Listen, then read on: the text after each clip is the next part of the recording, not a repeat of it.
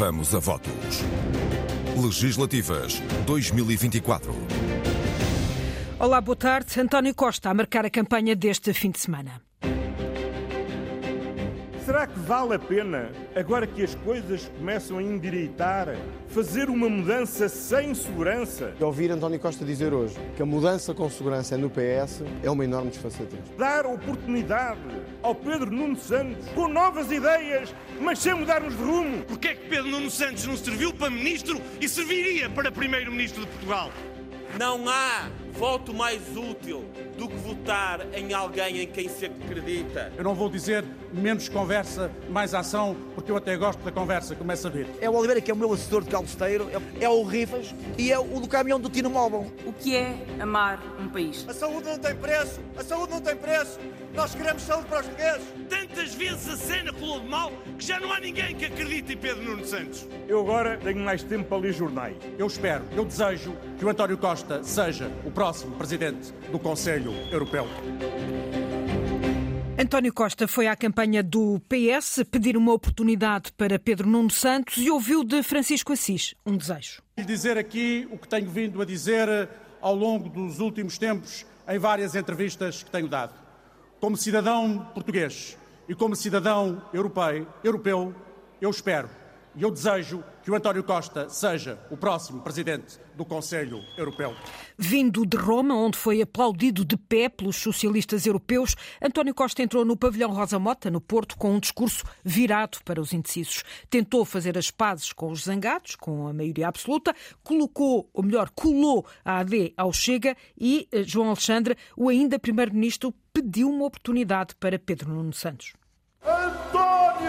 Era um dos discursos mais aguardados da campanha socialista, mas perante as mais de 4 mil pessoas presentes no pavilhão Rosa Mota, António Costa começou por explicar que afinal não seria bem um discurso. Em vez de fazer um discurso, sobretudo uma conversa. Uma conversa com quem ainda não decidiu, disse o antigo líder socialista, que depois de defender que foi com o PS no governo que o país conseguiu ultrapassar várias crises, pediu uma nova oportunidade para o partido e para o candidato. Por isso eu gostava de perguntar àqueles que ainda não decidiram votar. Será que vale a pena, agora que as coisas começam a endireitar, fazer uma mudança sem segurança? Em vez de dar oportunidade ao Pedro Nuno Santos com novas ideias, mas sem mudarmos de rumo. Porque o momento, diz, não é para apostas de risco. Nem na repetição de soluções que já demonstraram que não funcionam, nem com experiências com quem não tem experiência. Precisamos é de dar outra vez a confiança ao Partido Socialista e fazer de Pedro Nuno Santos o nosso próximo Primeiro-Ministro. Pedro Nuno Santos, um político experiente, garantiu António Costa que vê na AD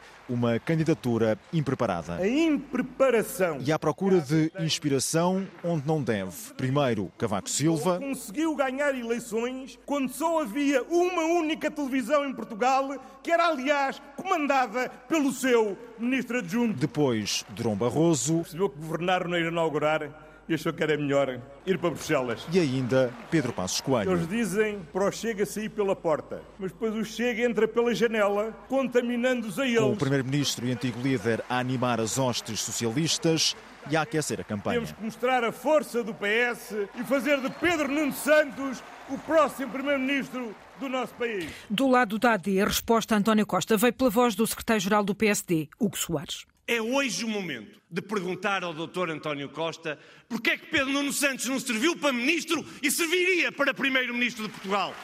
Luís Filipe Menezes, mais um antigo líder do PSD, foi a Braga e também ele com ataques diretos a Pedro Nuno Santos no Amaral. Luís Filipe Menezes, antigo autarca de Gaia, antigo líder do PSD, chegou ao palco, em Braga, no dia em que Cavaco Silva surgiu, num artigo de jornal, e o líder do PS reagiu. Sempre que aparece um ex-líder do nosso partido, lá vem ele criticar. E de novo... O doutor Nuno Santos bem se comparar ao professor Cavaco Silva. Luís Filipe Menezes sabe. Eu sei que o líder do Partido Socialista adora automóveis de luxo. Agora parece que se esconde e vai anda de uma forma mais discreta. E por isso uma comparação entre Cavaco e Pedro Nuno Santos. Uma metáfora. Mas, doutor Nuno Santos, o senhor comparado com o professor Cavaco Silva é comparar um Ferrari com um calhambeque encostado numa garagem.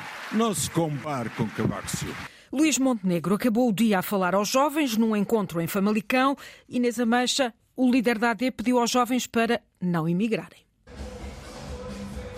festa animada com jovens e menos jovens para ouvir Luís Montenegro no mercado municipal de Famalicão. O líder da AD lembra as medidas direcionadas para os mais novos, a quem se dirige diretamente. Nós precisamos de vocês cá. Nós queremos que os jovens portugueses acreditem aqui no nosso país na nossa capacidade, porque eu não quero que vocês imigrem nem hoje nem amanhã. Num palco circular, colocado no meio de lugares sentados, falou também o líder do CDS-PP. Nuno Melo pede que os jovens lutem e não se resignem e deixa um alerta. Para a juventude deste país, mas para todas as gerações, a dos meus filhos, a minha e a dos meus pais, sinceramente, eu não gostava nada de ver em algum dia da minha vida a Mariana Mortágua, a Ministra das Finanças, porque lhes garanto que no dia seguinte o vosso futuro seria muito pior. De jovem para jovem, falaram ainda os presidentes das Jotas de PSD e CDS. Francisco Camacho, líder da Juventude Popular, recorre à gíria futebolística. Nós precisamos de um médio-ala como Nuno Melo, que finta à esquerda os seus obstáculos e que assiste o grande ponta de lança da nação,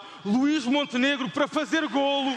E esse golo começa no dia 10 de março. E Alexandre Poço, líder da JSD, apela ao voto dos indecisos, em concreto dos jovens indecisos. Isto não é o voto útil, é o voto inteligente, é o voto da mudança. Voto dos jovens que Luís Montenegro quer também conquistar a 10 de março. A primeira semana da AD fica marcada por várias polémicas, muita tinta e muitos convidados especiais, Inês Ameixa.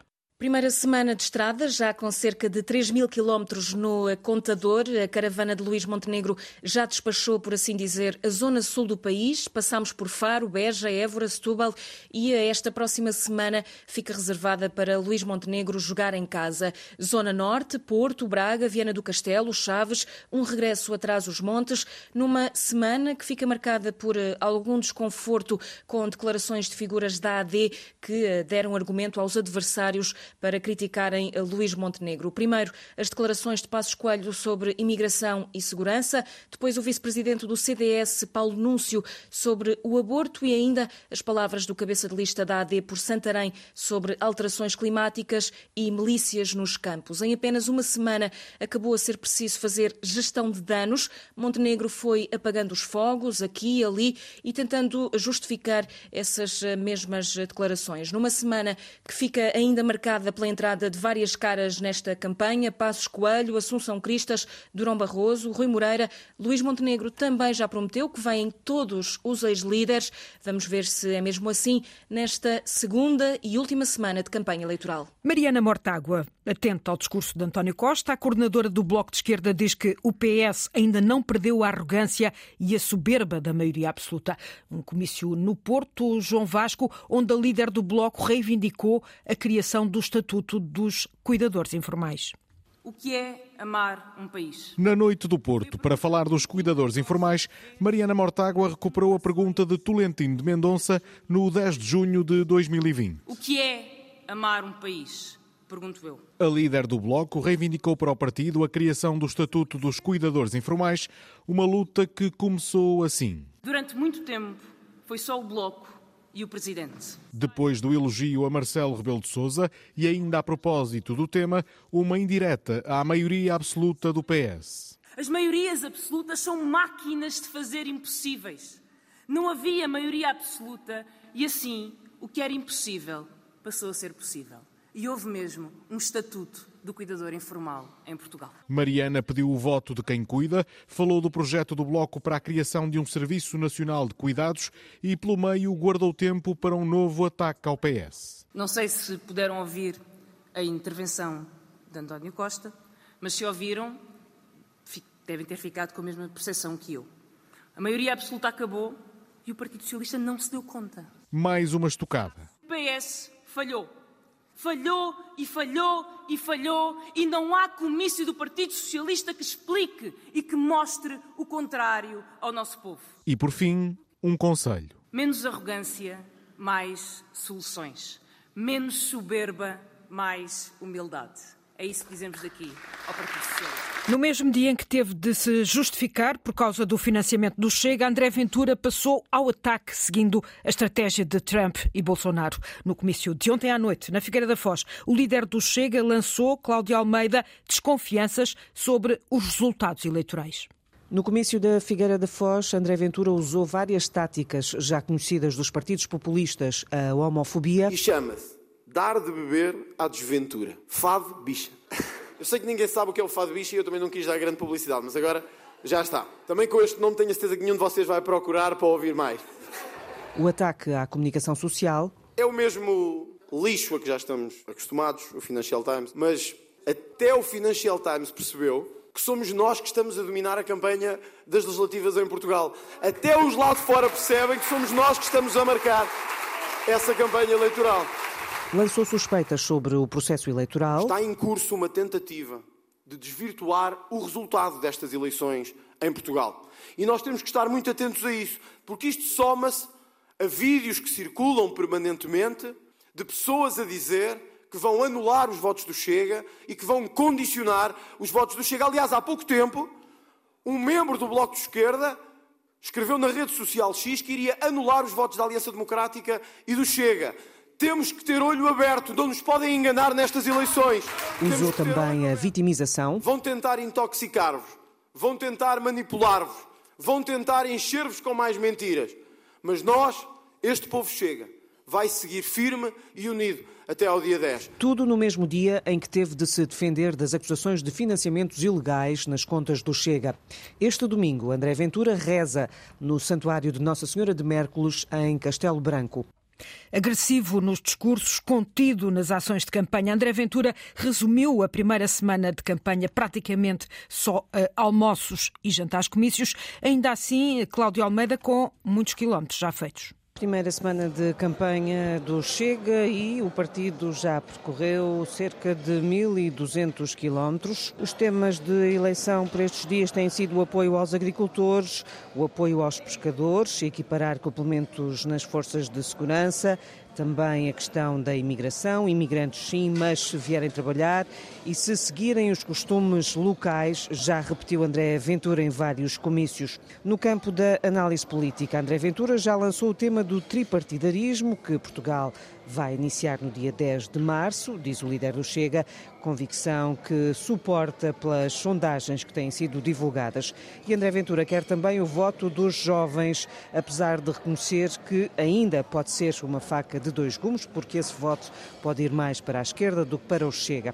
Não se coíbe também André Ventura de criticar alto e bom som todos os partidos do que chama essa esquerdalha e não poupa nos adjetivos depreciativos a Luís Montenegro e à AD. Em termos práticos, dois terços das arruadas do Chega estão feitas, só há três marcadas. De resto, a caravana do Chega segue na segunda semana rumo ao centro e ao sul.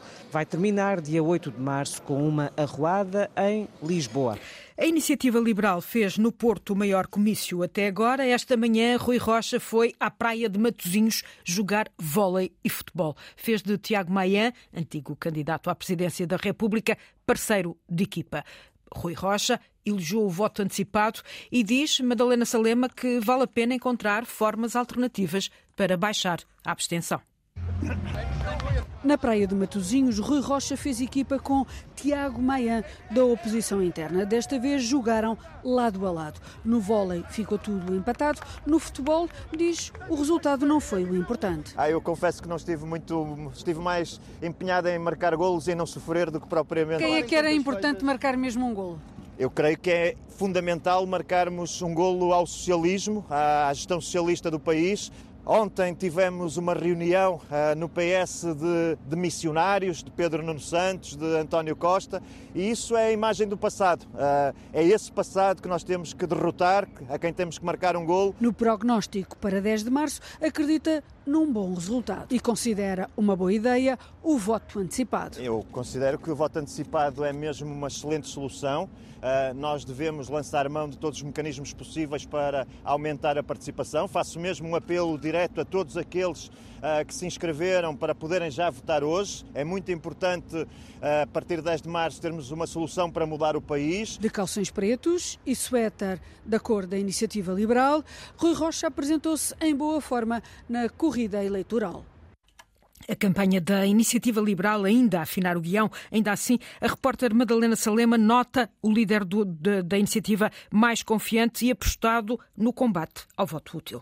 Na primeira semana de campanha, notou-se a improvisação de um partido que cresceu muito nas últimas eleições, mas ainda está a acertar o passo. Não ao nível do discurso, esse está bem estruturado, com a imagem da mesa onde se sentam AD e IEL, mas cada um na sua cadeira. A mesa onde estão as soluções para o país que chegam mais rapidamente com a iniciativa liberal do que apenas com Luís Montenegro. É a fórmula encontrada para tentar escapar ao voto útil. A impreparação nota-se sobretudo na constante alteração de agenda, com uma campanha a passar sobretudo por visitas a empresas e instituições, com pouco contacto de rua, exceção feita aos jovens que têm um autocarro com bar aberto que vai passando pelas universidades das diferentes zonas do país. A denúncia já tinha sido feita, o ataque ao PSD nas redes sociais, publicidade anónima e paga no Facebook contra Luís Montenegro, detectada pelos investigadores do Media Lab do Isqueté. Os investigadores dizem agora, Carolina Soares, que essa publicidade paga contra o PSD já chegou a mais de 2 milhões de pessoas. Os investigadores do Media Lab do Isqueté explicam que a publicidade está escondida atrás de uma página de Facebook não identificada. No mês passado foram criadas quatro publicações que atingiram entre 11 mil e 500 mil destinatários cada. Um dos posts publicitários foi visto por quase 2 milhões de portugueses. O Media Lab estima que o investimento total pode rondar os 12 mil euros em apenas três dias de campanha publicitária. As publicações estão associadas à página de Facebook Notícias Internacionais, que remete depois para um site que não existe. Na publicação com mais alcance, podem ler-se várias críticas a Luís Montenegro e à governação de Pedro Passos Coelho. Por norma, as publicações pagas têm um grafismo bastante cuidado, com recurso a textos e fotografias e por isso não se distinguem das restantes publicações. A agência Lusa, o porta-voz da Comissão Nacional de Eleições, recorda que a publicidade anónima anónima e patrocinada é proibida durante a campanha eleitoral, de acordo com a lei que regula a propaganda.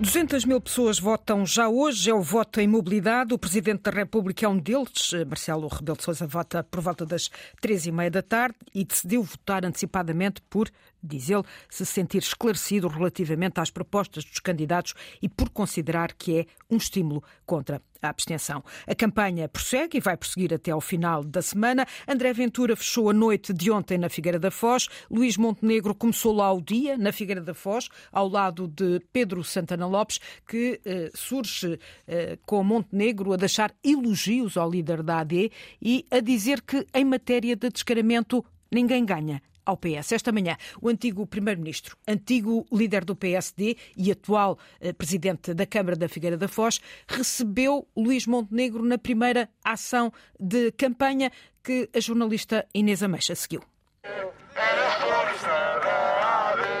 Como manda a regra, Santana Lopes é o primeiro a chegar.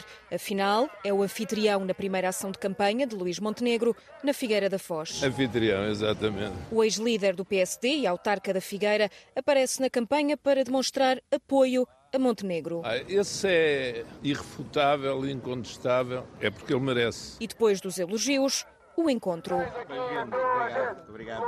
No Pardão, junto à praia, Santana Lopes acredita numa vitória da AD e por isso deixa já o caderno de encargos ao futuro Primeiro-Ministro. Quando era Ministro Pedro Nuno Santos, eu disse muitas vezes que estava contente, e o Galamba depois também, o Galamba é originado aqui. Eu disse, é bom termos um Ministro que não seja de Lisboa para conhecer o território. Agora, termos um Primeiro-Ministro que conhece isto muito bem, não vais ter desculpa. Primeiro-Ministro, vamos ter um Primeiro-Ministro da região que conhece bem tudo isto. E diz que o PS não merece vencer a 10 de março. Eu digo, o PS tem mania de dizer quando a luta aquece, ninguém segura o PS, ou lá o que é o ditado. Quando esta realidade acontece, há uma coisa que é incontestável, é que o PS não merece. O PS não merece se ganhar. Os portugueses têm que pensar isso. Olhem para os anos atrás. E por falar no Partido Socialista, António Costa criticou ontem os ex-líderes que o PSD tem trazido para a campanha. Luís Montenegro devolve o ataque. Quem olha para isto com desdém é porque está com algum problema. E quanto ao discurso de António Costa... Sinceramente, acho que ela não acrescentou nada. Luís Montenegro, ao lado de Santana Lopes, antigo primeiro-ministro, antigo líder do PSD, atual autarca, a aparecer na campanha da AD e a garantir que os convidados que o PSD tem trazido para a campanha não ofuscam Luís Montenegro. A caravana da AD está agora em Coimbra, onde tem por esta hora um almoço-comício, um almoço-comício que conta no Namaral com a presença de Adolfo Mesquita Nunes, um antigo quadro do CDS-PP.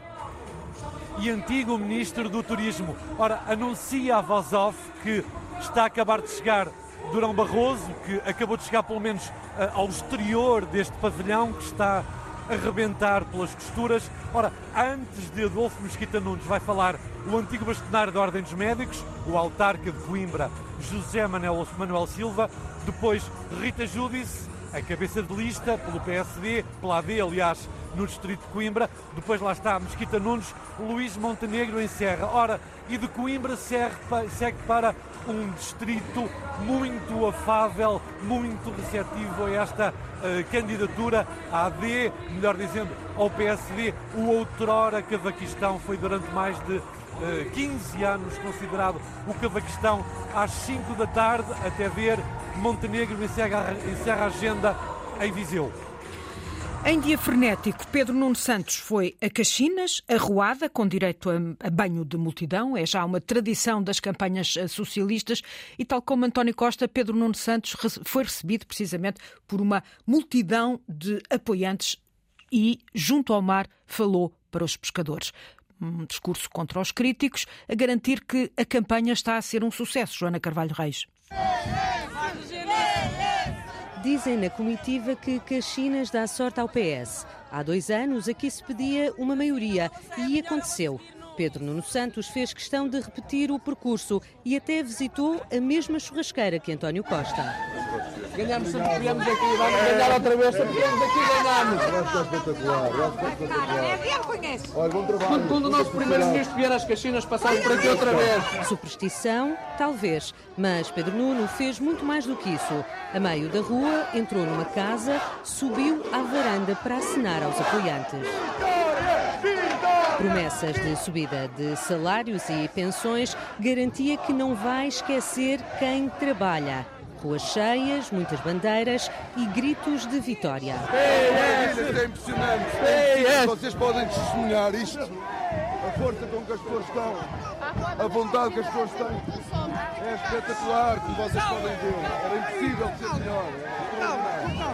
Pedro Nuno Santos, de confiança reforçada, comovido com a multidão, subiu a um pequeno palco montado no final do percurso e, em terra de pescadores, falou para quem trabalha no mar. O país que se fez no mar, que se construiu no mar, nunca, nunca vai esquecer quem trabalha no mar todos os dias e do mar retira alimento para todos nós. Sem esquecer os adversários. Para aqueles que tinham já arrogância, que achavam que iam ganhar, para verem onde é que está a verdadeira força, onde é que está o povo, com quem é que estão os portugueses. O antes e o depois de António Costa, no virar da semana, João Torres, o diretor de campanha do PS, diz que a campanha socialista está em crescendo, a jogar em território amigo. Ainda assim, ao microfone do jornalista António Jorge, João Torres diz que a caravana está empolgada com a campanha. Hoje, aqui em Vila do Conde, podemos comprovar a grande mobilização, não apenas dos militantes do Partido Socialista, como dos simpatizantes e apoiantes do PS, numa campanha que tem vindo em crescendo e que teve ontem um momento extraordinário com o maior comício da campanha eleitoral, o maior comício de todos os partidos políticos. À espera de poder repetir o feito de ontem ainda até ao fim desta campanha, nesta última semana? Hoje mesmo teremos eh, connosco a doutora Isabel Soares no comício, no comício de Braga. Amanhã teremos o presidente do Partido Socialista no jantar comício de Coimbra. É para nós um grande privilégio contar com uh, o primeiro-ministro António, António Costa e com a emoção que ele trouxe também uh, ao comício do Partido Socialista no pavilhão uh, Rosa Mota. Pedro Nuno Santos está mais à vontade já no contacto com as pessoas? Ele sempre esteve à vontade no contacto com as Mas está pessoas. mais agora? E ele sempre esteve à vontade no contacto com as pessoas e, naturalmente, com o desenvolvimento e com o desenrolar da campanha, uh, isso torna-se cada vez mais uh, notório. No PS, o tempo agora é de apelar ao voto dos indecisos e de quem pode até estar a pensar em não votar. Depois de uma primeira semana virada sobretudo para as críticas à AD e com Pedro Nuno Santos à procura de um guião entre o passado e o presente, João Alexandre. Tem sido, sobretudo, uma campanha em que Pedro Nuno Santos procura gerir uma série de equilíbrios entre o legado de António Costa e o futuro, entre a necessidade de mudança e a promessa de estabilidade, entre os ataques a Luís Montenegro, que comício após comício é o alvo principal, e o enumerar de propostas que o PS coloca em cima da mesa. E são propostas que Pedro Nuno Santos já lamentou, inclusive é meio da primeira semana, num comício em Santarém, que não estão, diz eh, o candidato do PS, a ser ouvidas e analisadas sobretudo pelos comentadores que, diz Pedro Nuno Santos, estão viciados eh, numa espécie de bate-boca político e na espuma dos dias. Pelo meio, as constantes garantias de que o PS e o próprio Pedro Nuno Santos aprenderam com os erros e de que é também com o Partido Socialista que é possível agora fazer melhor. Quanto aos apelos ao voto útil, esses já lá vão e é sobretudo no passado da governação à direita que se têm centrado os discursos do líder do PS, que teve no comício do Porto este fim de semana o grande momento da campanha, mais de 4 mil pessoas, a presença também de António Costa, muito aguardada, com o ainda primeiro-ministro e antigo secretário-geral do PS a apelar ao voto dos indecisos. E é um apelo que deve intensificar-se ao longo da segunda semana, onde o PS vai estar com mais força, em alguns dos círculos círculos eleitorais que elegem mais deputados a saber Lisboa, Porto e Setúbal. Jerónimo de Sousa e Carlos Carvalhas juntam-se à campanha da CDU no comício do Rocio esta tarde. Carvalhas tinha já estado numa outra ação há três dias. Jerónimo de Sousa é a primeira vez que está ao lado de Paulo Raimundo nesta campanha. Vai voltar. Discurso planeado para dia 6. Paulo Raimundo, que esteve uh, em Alcácer do Sal, esta manhã, o secretário-geral do PCP a defender uma discriminação positiva para as micro, pequenas e médias empresas. Raimundo esteve com empresários para, Oriana Barcelos, refutar um mito, o de que a CDU não gosta da economia. Como é que tu, empresário, és comunista ou és da CDU?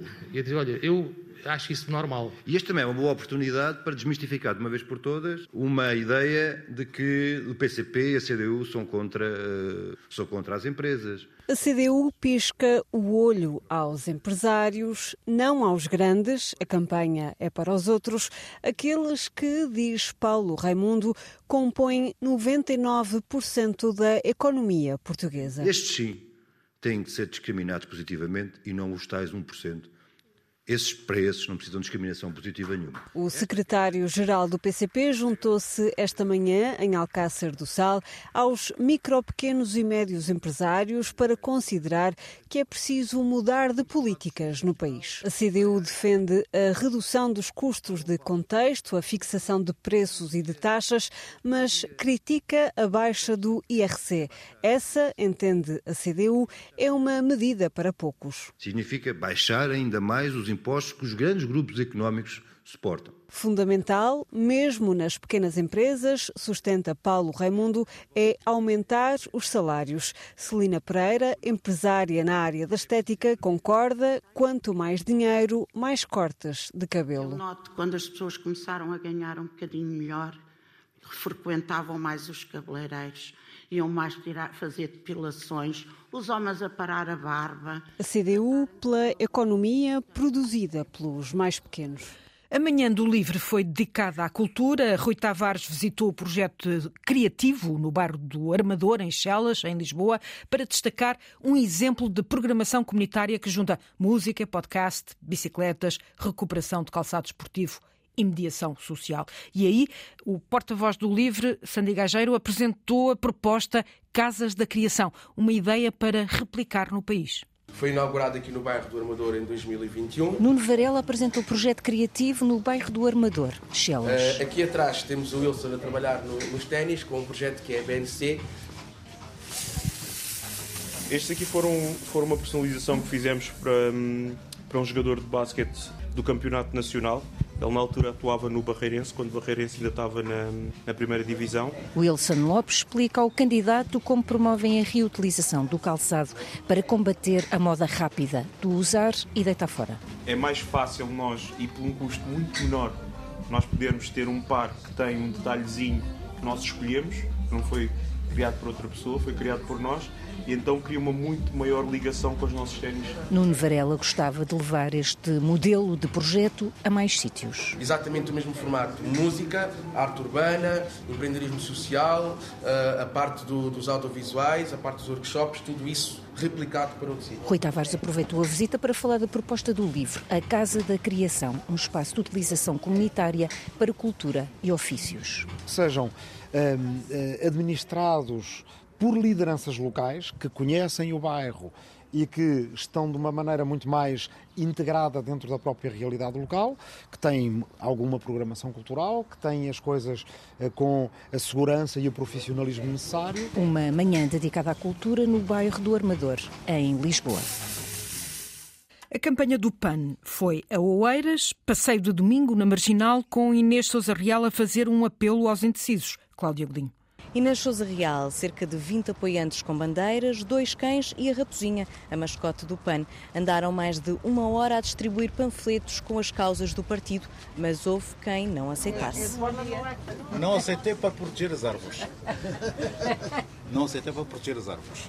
Houve também quem aceitasse os panfletos, mas dissesse que não se identificava com o PAN, e ainda quem se identifique com as causas, mas não saiba ainda em quem vai votar. Eu tenho um cão. Sim, eu tenho um cão e uma cadela. Não tenho grande opinião, mas acho que tudo o que possa aumentar o perfil dos animais e do bem-estar dos animais é positivo. Eu não me identifico. Eu gosto de algumas ideias mas não, ainda não me decidi, por isso não posso dizer nada.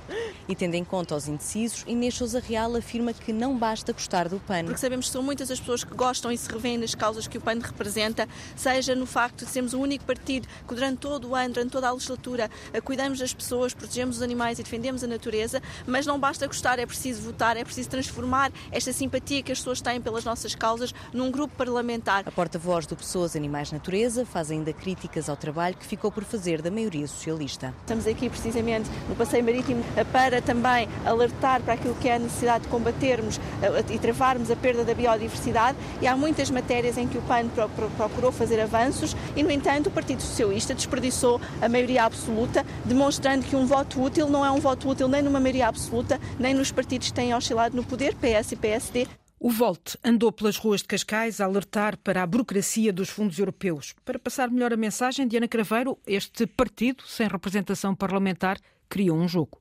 Está tudo pronto? No chão há caixas verdes com o símbolo do euro pintado a amarelo. Estão dispostas em S e no total são 45. Cada uma representa mil milhões de euros, porque nós estamos a receber 45 mil milhões de euros entre fundos do PRR e do Portugal 2030. A cabeça de lista do Volto por Lisboa, Inês Bravo Figueiredo, explica as regras. As pessoas a jogar umas contra as outras e depois aquilo tem perguntas sobre os principais obstáculos que as pessoas sentem quando estão a tentar lidar com a, a burocracia portuguesa e tem algumas penalizações fortes para as pessoas sentirem a frustração uh, de tentar implementar um projeto com, com os fundos do PRR. Uma frustração que o partido quer contrariar. O grande problema e a grande dificuldade que Portugal tem estado a ter é na execução deste dinheiro, porque os processos para executar este, este, dinheiro são muito lentos, são muito morosos, são muito burocráticos. Nas ruas de Cascais eram muitos os estrangeiros que andavam a passear. Não falo português. Mas mesmo que não votem em Portugal, Inês Bravo Figueiredo sublinha que esta não é uma oportunidade perdida. Porque o Volt, para além de ser um partido aqui em Portugal, é um partido em toda a Europa e nós vamos ter uh, eleições europeias em junho e, portanto, nós aproveitamos todos aqueles que são cidadãos da União Europeia falar-lhes do Volt porque eles vão poder votar no Volt nos seus países de origem. Nas últimas eleições, o partido teve cerca de 6 mil votos. Será que o vento vai estar do teu lado? Oh, não! Vitorino Silva, mais conhecido por Tino de Rãs, cabeça de lista pelo Distrito do Porto pelo RIR, Reagir, Integrar, Reciclar, acredita que à terceira é de vez vai ser eleito deputado. A jornalista Isabel Cunha acompanhou uma ação de campanha em Penafiel. O RIR é a alternativa. RIR é o melhor remédio. Este é o tiro móvel, é, é o RIR em movimento. Tambor já lá vai é preciso reciclar a política. O verdadeiro One Man Show. Vitorino Silva percorre as ruas do centro de Penafiel praticamente sozinho. Toda a gente pergunta quem é a tua máquina de comunicação. Somos quatro pessoas. é o Oliveira, que é o meu assessor de calceteiro, é, é o Rifas e é o do caminhão do Tino Móvel. Os vídeos somos nossos, é tudo, quer dizer, é um partido feito a pulso. Nem bandeiras, nem panfletos, trata quase todos os que encontra por tu. A jogar em casa, a jogar em casa, tudo bem? É, vamos lutar no calceteiro, tudo bem? Força aí, força, até já. Uh, eu sou de Rãos, é da minha terra e nós gostamos muito do Tino. Vai ser desta, Vai acho que sim. Tem, ó Tino, tem de ser agora. Esta é também a convicção do candidato. É daqui que eu parto para o mundo. Estou a fazer história e pode ter a certeza que no domingo à noite muitos órgãos de comunicação social vão virar as costas de Lisboa, porque aqui é que vai acontecer história. O cabeça de lista pelo Porto do Rir, Reagir, Integrar, Reciclar lamenta que a comunicação social coloque os holofotes nos partidos com assento parlamentar. Toda a gente, tino, tino, tino, tino. E, e ainda não chegou a Lisboa. O eco, liga-me da Holanda, da África do Sul. E a comunicação social de Lisboa ainda não se percebeu que há aqui um fenómeno e que no dia 10 vai haver um tomba gigante. Há quem queira um Portugal inteiro, eu quero o Porto todo. E eu tenho a certeza que neste momento eu vou ter o Porto todo do meu lado. Volta a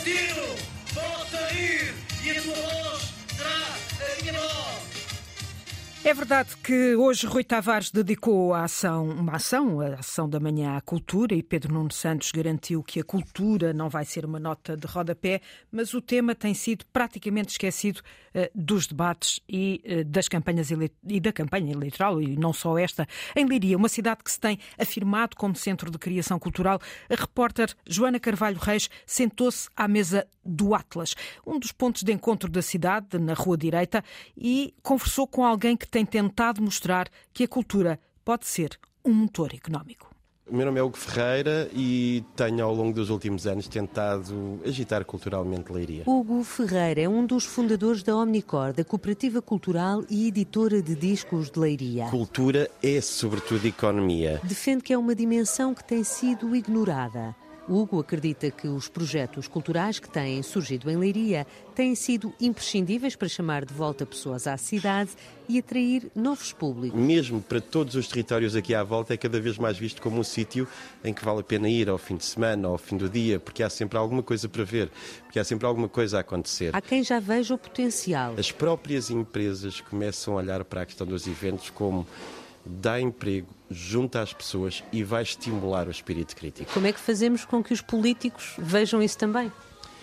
O grande problema da cultura é que demora a acontecer e isto é, é um bocadinho de pescadinha de rabo na boca. Quando nós temos ciclos eleitorais de 4 e 5 anos, uh, ou realmente se olha isto a longo eh, prazo, ou então é difícil. Para Hugo Ferreira, é mesmo uma questão de visão e há exemplos provados. O que é que seria da Coreia do Sul se não dissesse de repente nós vamos já para 5%? Nós vamos trazer os melhores do cinema, da música, disto, vamos criar as tendências daqui, que é para as nossas empresas chegarem lá fora e não são mais uma marca asiática, são a marca do país que marca as tendências. Em Portugal, há muitos anos que se fala em 1% para a cultura. Se nós somarmos todo o valor da indústria, da música, do cinema, do design, da arquitetura, do gaming, estamos a falar em quantos por cento? Para o próximo Ministro da Cultura, Hugo deixa um conselho. Nós temos uma boca e dois ouvidos.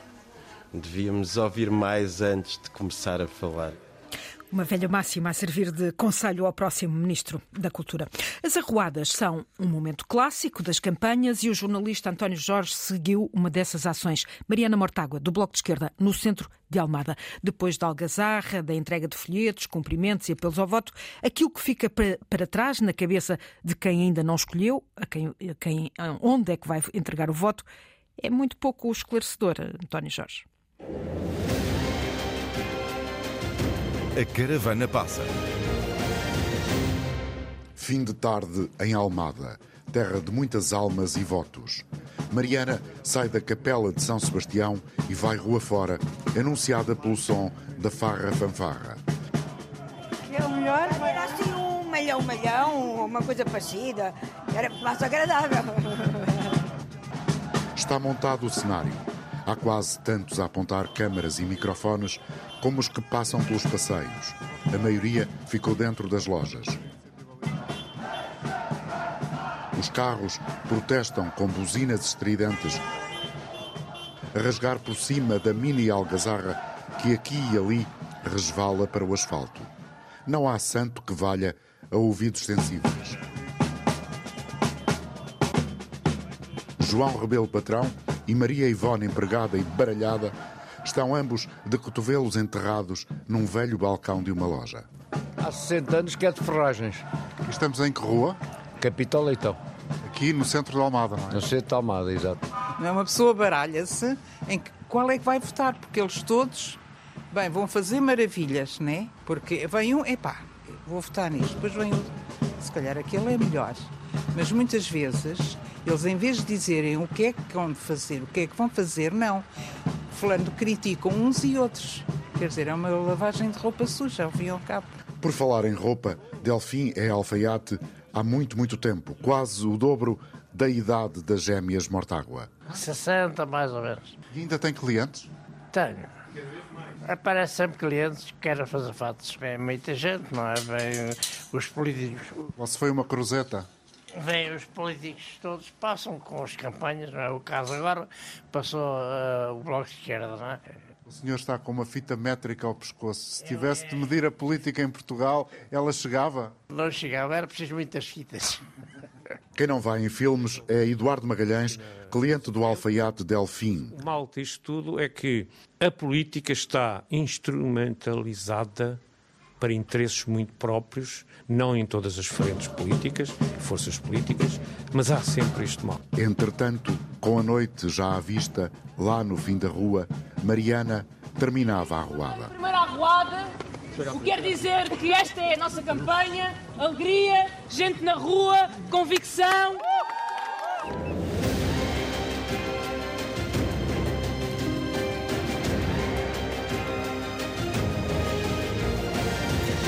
Vamos a votos lá fora. Como é que os imigrantes portugueses estão a acompanhar a campanha à distância? Em Moçambique estão recenseados 30 mil portugueses. Ao microfone do correspondente em Maputo, Tiago Contreiras, queixam-se da falta de esclarecimento e de abandono por parte de quem os representa. Quem se gaba disso trazer não pode... No restaurante de António Fernandes, as notas de jazz misturam-se com os sons da campanha. Costumo ver de manhã um noticiário como eu estou aqui na restauração, eh, quando vejo os noticiários é de manhã. Mas para quem está em Maputo há 14 anos, a música que vem de Portugal é sempre a mesma. É, é, é, sempre igual, é mais do mesmo, cada um a dizer mal uns dos outros e não passa disto. Acho que, é, que está demais. Este ano então está demais. Mesmo assim, vai votar presencialmente no consulado no dia das eleições. Em princípio vou votar. Costumo votar, eh, em princípio vou votar. Rui Veríssimo já votou via postal. Por acaso votei por correspondência, já, já enviou o meu voto há mais de uma semana e espero bem que, que corra bem e que Portugal possa ter uma mudança. Mesmo a 12 mil quilómetros de Lisboa, este diretor comercial de segurança informática queimou as noites a acompanhar os debates. Eu acho que os debates, principalmente os debates a dois, foram muito fracos, porque praticamente eram debates que passavam o tempo a discutir e não a mostrar as propostas. Acho que em termos de debates, este ano, de todos os anos que eu tenho acompanhado, foi o mais fraco. Em Moçambique há cerca de 30 mil portugueses registados 260 votaram antecipadamente em mobilidade esta semana. Infelizmente, os nossos deputados aqui pelo Círculo fora da Europa não nos fazem visitas, não nos acompanham e precisávamos um bocadinho mais deles aqui. Eu acho que não são só os do fora da Europa, são todos, não é? Quando estão, quando estão a fazer propaganda eleitoral, lembram-se de muita coisa. Depois esquecem-se de tudo. No Reino Unido estão recenseados mais de 177 mil portugueses. Só em Londres contam-se 150 eleitores e mil eleitores. E em Londres, a correspondente da Antena 1, a Rosário Salgueiro, encontrou portugueses que se interessam pela política portuguesa e outros que simplesmente destroem o boletim de voto. A máquina de costura do Rui Costa pontua a nossa conversa. Olá, Rosário. Vamos falando de campanhas e debates à portuguesa enquanto ele cose roupa para hotéis de 5 estrelas de Londres. Este costureiro, nascido antes do 25 de abril, é muito crítico em relação à qualidade dos debates e à explicação de propostas quando chega à parte de estarem frente a frente, é um conflito enorme entre eles. Depois a avaliação é feita mais pelo comportamento deles com pessoas do que propriamente sobre a campanha política que eles deveriam estar a falar. Com metade da vida passada já no Reino Unido, Rui teme que o combate político após o dia 10 de março seja ainda mais intenso. Penso que, com muita tristeza que talvez estas eleições que não vão ser umas eleições onde, digamos, vamos ter um partido à frente. O voto de Rui já vai a caminho de Lisboa. Os portugueses com morada no estrangeiro votam por correspondência. Yeah, of course you can, senhora. Emília é proprietária de um café-restaurante. Já recebeu o boletim de voto, já lhe deu destino. Mete naquela máquina que desfaz o papel e vai para o lixo. Nunca votei, porque eu vim para aqui antes de fazer os 18 anos. Vim para aqui com 16. Não interessa nada? Nada. São todos iguais para mim. Todos eles podem dizer, ah, eu vou fazer isto, eu vou fazer aquilo, tudo bem, mas chega lá, acaba tudo no mesmo. Mesmo quando as conversas de café andam à volta das polémicas de campanha, esta portuguesa de Viseu concentra-se no trabalho. Há falta de mão de obra e ela tem de se desdobrar pelas mesas e pela cozinha. Boa tarde. Maria do Mar pode bem representar a nova imigração portuguesa no Reino Unido. A conversa faz-se na pausa de almoço desta jovem advogada. Tem menos de 30 anos, foi contratada em Lisboa por um dos maiores escritórios de Londres. Portugal tem estado envolvido em várias crises, sobretudo ultimamente muito impulsionadas pelo setor da justiça em Portugal. Com bastante pena que vejo isso, porque acredito que temos um grande valor enquanto país e que acredito que poderemos fazer sempre muito e melhor.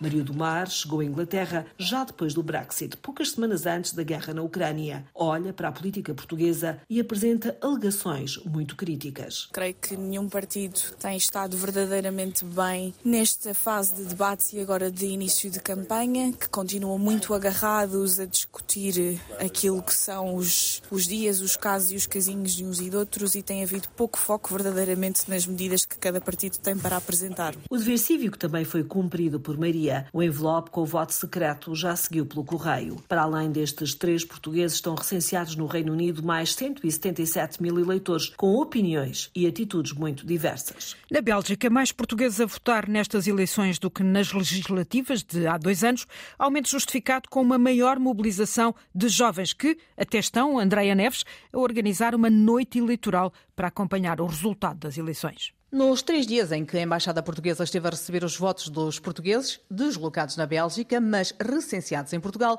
registrou-se um aumento dos que quiseram votar. Ao todo, 1.122 pessoas votaram em Bruxelas. Lígia Figueiredo votou na embaixada pela primeira vez. Costumava ir a Lisboa exercer o direito de voto, mas desta vez isso não era possível. É um dever, é uma obrigação e é muito importante para o país. E estando fora do país, consegue acompanhar, por exemplo, a campanha e o que é preciso? Manter-se informado? Sim, sempre, pelas notícias, pela família, o mais possível. Não estou de maneira nenhuma desligada do país, antes pelo contrário. O mesmo refere Rodrigo Carvalho. Venho votar porque é, obviamente, parte de, dos meus deveres cívicos sentir que mesmo estando fora do meu país, ter a minha representatividade em Portugal. E quem foi votar percebeu que este ano os jovens estavam mais mobilizados. Lígia Figueiredo confirma. É verdade, muitos jovens, é bom sinal. Não sei se é estas eleições em particular, porque determinam o rumo do nosso país, agora tão importantes, juntamente depois com as eleições europeias. Portanto, faz todo o sentido que os jovens uh, também sejam sejam apologistas, vir votar, exercer o seu dever. É o caso de David Gomes, que faz questão de não se desligar do que se passa em Portugal. Nós mudámos agora para a Bélgica recentemente, nesta semana, na realidade, no início desta semana. Mudaram para cá, mas não deixam de se preocupar com o que está lá? Claro que não. Conseguem acompanhar daqui ainda, por exemplo, a campanha e o que se passa em Portugal? Sim, sim, temos acompanhado tudo, temos visto as campanhas eleitorais, temos visto, visto os debates e queremos continuar a seguir sempre a vida portuguesa em termos políticos, claro. Os jovens mostram-se mais ativos. Simão Ribeiro Povo tem 25 anos, está há um ano e meio em Bruxelas, trabalha na representação portuguesa junto à União Europeia, faz parte de um grupo de jovens lusos que comunicam por WhatsApp, mas não se ficam pela comunicação. Organizam várias atividades e vão juntar-se num convívio para acompanhar a noite eleitoral. A Election Night é uma atividade que vai ser organizada por duas entidades, pela APEB, que é a Associação dos Portugueses Imigrados na Bélgica, e também a plataforma Web, que é uma estrutura informal de jovens de língua portuguesa em Bruxelas, cerca de 400 jovens. E neste caso quisemos tornar este momento que é de decisão democrática e é de futuro em Portugal juntar essa componente a uma componente de convívio, de encontro social. A ideia prende-se mesmo com essa questão de aproximar os jovens à política, mas acima de tudo de aproximar os jovens à cidadania ativa. Os jovens estão mais ativos nestas eleições, isso nota-se, e dizem que conseguem acompanhar os debates e a campanha eleitoral em Portugal. Em Espanha também se nota mais interesse nestas eleições. A comunidade portuguesa ultrapassa as 100 mil pessoas, há 45 mil recenseados. Ana Romeu, em Madrid, falou com alguns portugueses. Hugo Rocha, Hilário Cunha e Ana Rita Martins trabalham no setor financeiro em Madrid. Os três estão longe de integrarem o grupo de indecisos para as eleições de 10 de março. Não estou indeciso, uh, estou seguro relativamente à, à decisão que irei tomar, aliás, que já tomei, porque votei por correspondência. Hilário Cunha é conselheiro das comunidades portuguesas e tem assistido a um interesse crescente nestas eleições. Eu vejo uh, muita potência nos jovens uh, que emigraram há pouco tempo para, para a Espanha em querer fazer parte do processo eleitoral. E muita gente impaciente porque a carta não chega e as pessoas estão desejosas de votar. Ana Rita, com 28 anos, acabou os estudos em Madrid e ficou a trabalhar. Sabe que é uma privilegiada em relação aos amigos que vivem em Portugal. Comparativamente a amigos meus que continuaram em Portugal e que continuam aí, cada vez mais vejo pessoas a saírem também de Portugal e a procurar outras oportunidades. O aumento do salário é significativo e pagam menos impostos. Portanto, se aqui se paga menos impostos, ganha-se mais, é muito mais atrativo. Num cenário pouco provável de maiorias absolutas, apelam à responsabilidade dos políticos. Há muitos países e, que têm eh, parlamentos fragmentados e conseguem ser bem governados. Quando há responsabilidade, pode-se governar em minoria, não há, não há problema. Agora, para isso, é preciso ter políticos responsáveis. À distância foram acompanhando alguns debates. Consideram que a campanha esclarece pouco e cai nos erros de sempre. Realmente esclarecedor não é muito, é, é simplesmente ver quem é que sai uh, vitorioso uh, dessa, desse debate. A mim não me ajuda porque realmente não dizem nada ou considero que não me aporta informação suficiente para poder decidir.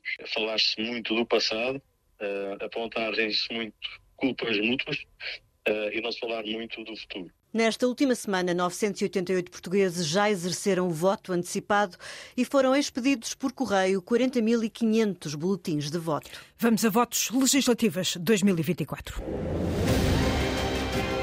Vamos a votos. Legislativas 2024.